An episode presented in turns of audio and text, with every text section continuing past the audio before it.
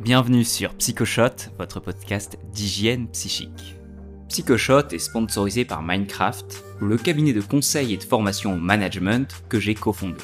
Si vous souhaitez développer vos compétences psychologiques ou lancer un programme d'entraînement dans votre entreprise, contactez-nous sur minecraft.fr et retrouvez tous les liens dans le descriptif du podcast. Il est 2h du matin. La fatigue vous ouvrit les tempes, mais vous n'avez pas le choix. Vous devez impérativement finir cette présentation pour demain. Autre situation. Vous êtes encore à 200 mètres de la gare, alors que votre train part dans 4 minutes. Vous courez comme un dératé, bousculant au passage une vieille dame qui essayait tant bien que mal de gravir l'escalier. La sueur brouille votre vision et vous sentez vos poumons prêts à exploser. À chaque fois, lors de chacune de ces situations, une même pensée tourne en boucle dans mon esprit. La prochaine fois, je serai à l'heure. Plus jamais ça. Le retard est un fléau. Chaque jour, il génère des tensions, malmène des amitiés et avorte de belles opportunités professionnelles. Tout le monde a conscience de ses méfaits. Pourtant, nous ne faisons rien. Aujourd'hui, comme tous les autres jours, pratiquement aucune réunion d'entreprise ne commencera à l'heure. C'est comme si nous étions tous condamnés. Pourquoi est-il si difficile d'être à l'heure? Deux principaux éléments expliquent cette tendance. 1. Le biais de planification. 2. Notre mémoire prospective. Commençons par le biais de planification. Le biais de planification fait partie de la grande famille des biais cognitifs. Oui, encore un biais cognitif. Le biais de planification désigne notre tendance à sous-évaluer la durée et les risques associés à un projet ou à un trajet. Un des exemples les plus célèbres de biais de planification est le cas de la construction de l'opéra de Sydney. Une tempête, un changement de gouvernement, des problèmes dans la conception des tuiles pour le toit, des dizaines d'imprévus ont décalé le projet et fait passer le budget de 7 millions à 102 millions de dollars australiens. Le cas de l'opéra de Sydney est une superbe illustration de ce que nous vivons au quotidien.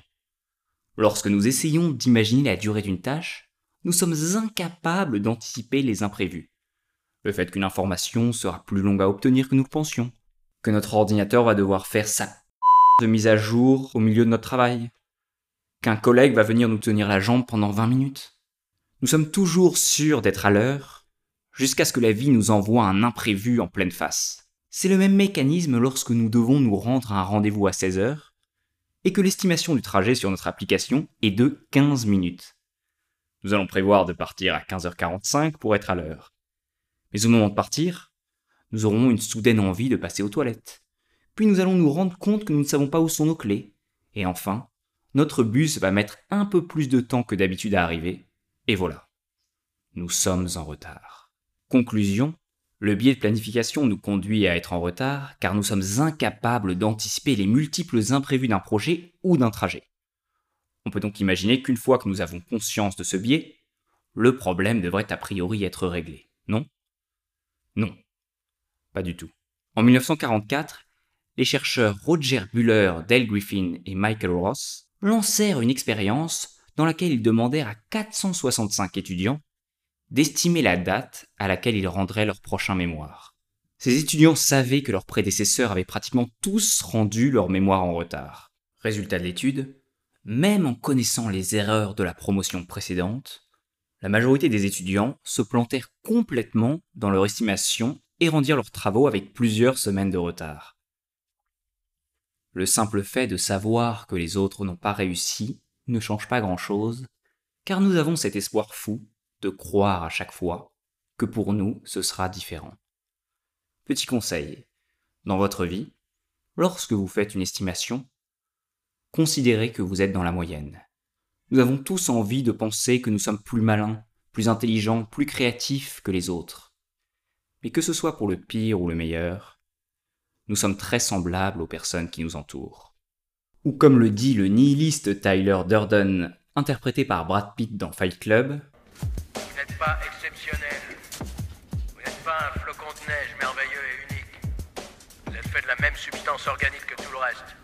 Mais le biais de planification n'est pas le seul responsable de nos retards. Il existe un deuxième élément à prendre en compte. notre mémoire prospective. La mémoire prospective est la capacité à se situer dans le temps pour anticiper les prochaines actions de notre journée. C'est ce qui nous permet de prendre nos médicaments au bon horaire, sans regarder notre montre, ou de s'arrêter au cours d'une tâche pour filer au prochain rendez-vous. C'est ce que j'appelle le sens de la temporalité. Dans une étude visant à mesurer la mémoire prospective des participants, les chercheurs Walden et McDaniel leur demandèrent de réaliser des tâches et de s'arrêter d'eux-mêmes au bout de 30 minutes sans leur donner la possibilité de regarder leur montre. Les chercheurs observèrent sans surprise que les retardataires chroniques ont une moins bonne mémoire prospective que la moyenne. Si vous souhaitez tester votre mémoire prospective, voici trois défis. 1. Sans regarder votre montre, dites-moi quelle heure est-il 2.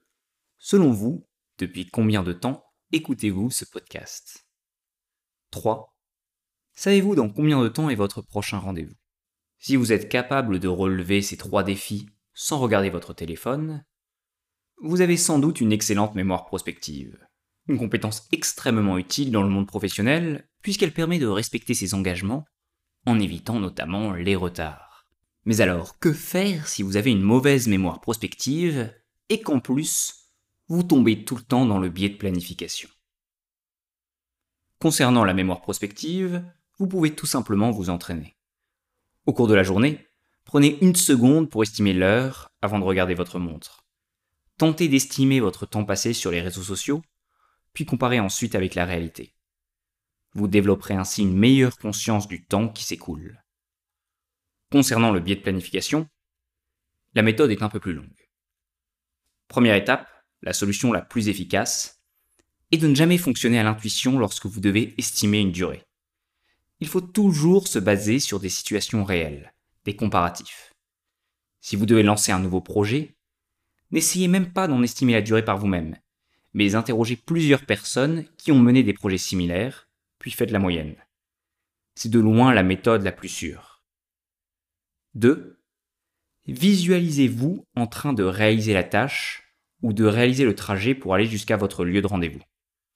Dans une étude hollandaise, le chercheur Sander Kool donna comme mission à deux groupes de participants de rédiger un mémoire. Il leur demanda ensuite de préciser quel jour débuterait-il la rédaction et quel jour prévoyait-il de finir? Le groupe 2 avait une instruction en plus. Il devait préciser à quelle heure et dans quel lieu il rédigerait ce mémoire et devait prendre quelques secondes pour s'imaginer en train de suivre toutes les étapes de la rédaction. Résultat, les étudiants du groupe 2 eurent moins de retard dans le rendu de mémoire, et plus étonnant, ils indiquèrent également s'être sentis plus motivés et plus concentrés lors de la réalisation de leur travail. 3. Diviser le projet en petites parties. Plus une tâche est longue, plus la marge d'erreur est importante. Il est beaucoup plus facile d'estimer avec précision la durée d'une tâche qui durera moins d'une heure par rapport à un travail qui s'étalera sur plusieurs jours. Si vous devez estimer un long projet, il faut donc le découper en petites tâches, ce qui vous permettra d'avoir une estimation beaucoup plus fiable. 4. Planifier du temps pour l'imprévu. Plus un projet est long, plus le risque d'imprévu est élevé. Quand j'accompagne des équipes débordées, une des premières actions que nous effectuons ensemble est de planifier du temps pour l'imprévu.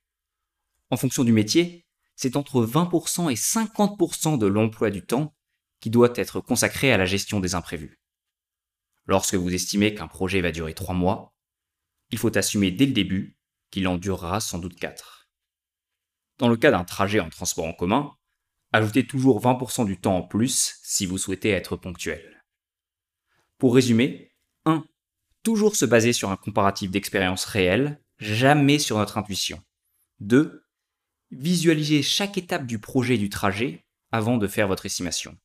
3. Découpez toujours le projet en petites tâches. 4. Planifiez du temps pour l'imprévu. Rappelez-vous d'un point important. Personne n'arrive à l'heure au rendez-vous.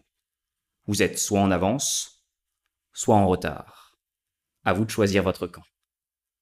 Dernier conseil, j'essaie depuis quelque temps de rejoindre le club des gens qui arrivent en avance Et pour rester membre de ce club, il est important de maîtriser une compétence clé. Savoir attendre. Le type qui arrive en retard est avant tout quelqu'un qui déteste attendre, et donc inconsciemment, il préfère faire attendre les autres, comme si son temps de vie avait plus de valeur que le vôtre. Si nous souhaitons éviter d'être cette personne affreuse que je suis malheureusement parfois, munissons-nous toujours d'un magazine, d'un livre, d'un podcast pour patienter en cas de retard de notre interlocuteur. Pour finir, je vous propose de tenter le défi avec moi. Les 66 jours sans retard. L'objectif, pendant les deux prochains mois, être toujours en avance à tous les rendez-vous, qu'ils soient professionnels ou personnels. Pour ceux qui parviennent à relever le défi, envoyez-moi un message car je vais sans doute lancer une étude sur le sujet.